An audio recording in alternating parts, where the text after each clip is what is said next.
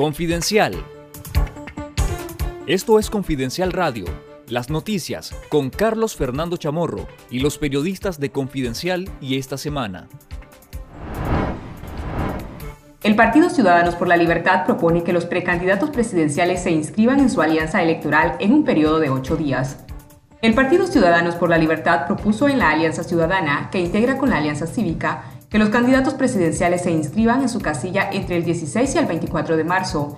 En este periodo de ocho días, los precandidatos serán inscritos en la ahora llamada Alianza Ciudadanos por la Libertad de cara a las elecciones de noviembre que siguen sin ser convocadas por el Consejo Supremo Electoral.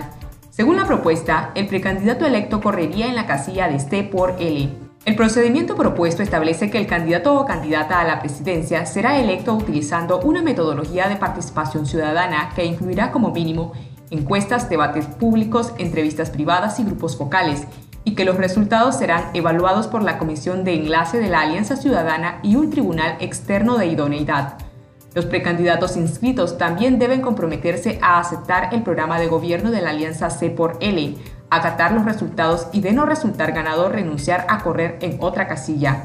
Además, aceptar la decisión que tome la alianza de no participar en el proceso si no se tienen garantías de legitimidad el candidato electo también deberá desarrollar su campaña siguiendo las directrices del partido y con el equipo de campaña que establezca la alianza.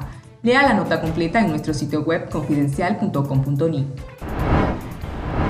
La expresidenta de la Fundación Violeta Barrios de Chamorro y aspirante a la candidatura presidencial Cristiana Chamorro Barrios reiteró que no se inscribirá en ningún bloque opositor y mantendrá una candidatura independiente hasta que llegue el momento de decidir la casilla que albergará a la unidad opositora. Cristiana Chamorro aseguró que no siente prisa por inscribir su precandidatura debido a que el calendario electoral ni se conoce y agregó que el tema de una casilla no le angustia. La aspirante presidencial además argumentó que el 65% de los nicaragüenses no pertenece a ninguna plataforma política y cuando el calendario y las reglas electorales estén listas verá si aún la aceptan.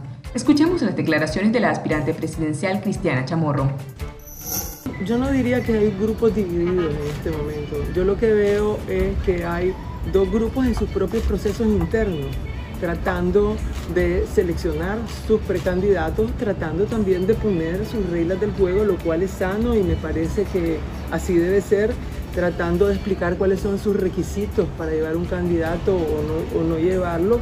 Y yo creo que debemos de respetarlo. Por eso es que yo apuesto a que debe ser una candidatura de unidad nacional, porque si es una candidatura dividida no, no logras eh, la, la mayoría que necesitamos para poder gobernar y poder hacer los cambios que se necesitan. La Alianza Universitaria Nicaragüense anunció que no presentarán ningún candidato para inscribirse en el proceso de registro de aspirantes presidenciales que impulsa la Alianza Ciudadanos por la Libertad. Representantes de esta agrupación juvenil respaldarán el candidato que resulte electo del proceso anunciado por el partido C por Eli. Aún expresó la necesidad de mantener el reclamo y exigencia de reformas electorales profundas que garanticen comicios legítimos y transparentes para este 7 de noviembre próximo. En nuestro sitio web confidencial.com.ni le invitamos a leer la columna de Edgar Tijerino, Creo en chocolate y espero que gane, y además le recomendamos el análisis ¿Dónde está el debate público de Nicaragua en las redes sociales? escrito por la periodista Mildred Larrespada sobre la censura oficial y los espacios de Facebook, Twitter, WhatsApp y el hambre de libertad.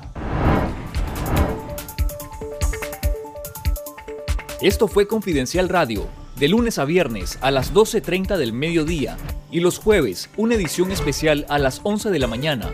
Escuche nuestros podcasts en Spotify y visítenos en confidencial.com.ni con el mejor periodismo investigativo.